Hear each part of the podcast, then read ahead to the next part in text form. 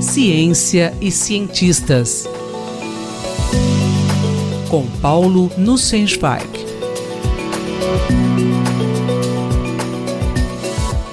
Professor, que conhecimentos foram necessários para Apolo 11 pousar na Lua há 50 anos? Caro Júlio, caras e caros ouvintes. No dia 16 de julho de 1969, um foguete Saturn V decolou do Cabo Canaveral levando uma tripulação de três astronautas rumo à Lua. Há 50 anos, um ser humano pisava pela primeira vez em solo lunar.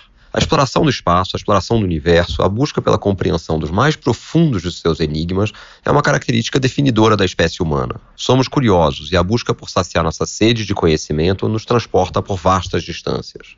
Como chegamos à Lua?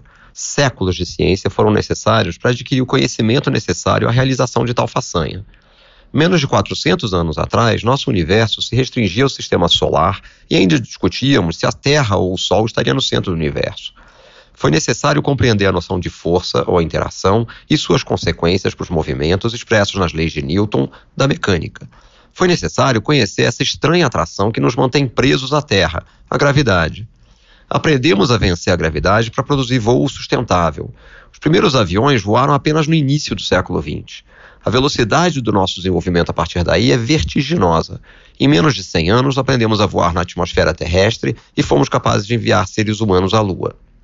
A era da exploração espacial teve início nos anos 1950, com o lançamento do primeiro satélite artificial da Terra, o Sputnik, de origem soviética.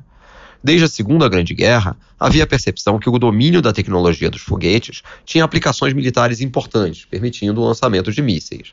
Na polarização da Guerra Fria, a União Soviética largou na frente na corrida espacial e também foi a primeira a enviar um ser humano ao espaço, com Yuri Gagarin em 1961. Em desvantagem, os norte-americanos precisavam de um desafio que os motivasse a recuperar o atraso. Em maio de 1961, o presidente dos Estados Unidos, John Kennedy, foi ao Congresso para propor o desafio de conseguir, antes do fim da década, pousar um ser humano na superfície da Lua e trazê-lo em segurança de volta para casa.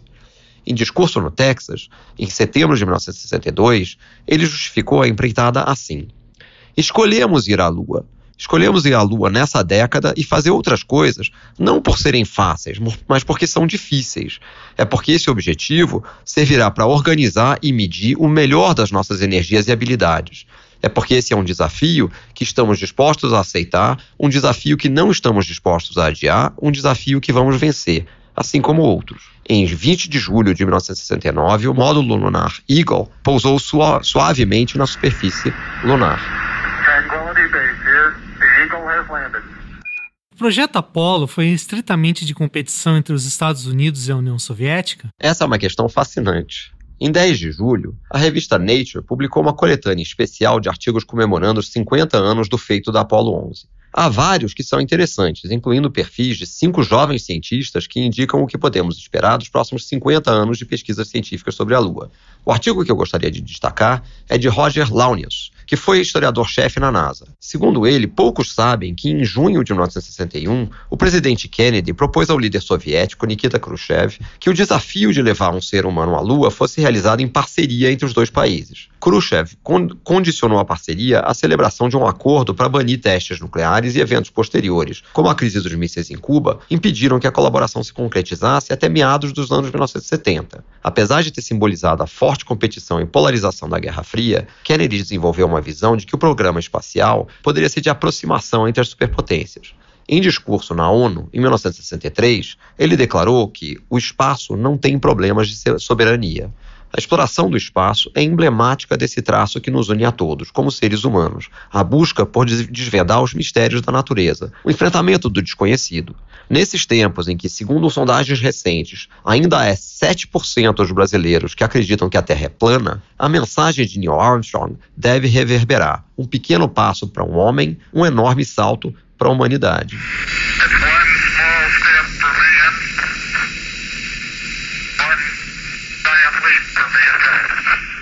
Paulo Nussensweig falou comigo, Júlio Bernardes, para a Rádio USP. Ciência e cientistas. Com Paulo Nussensweig.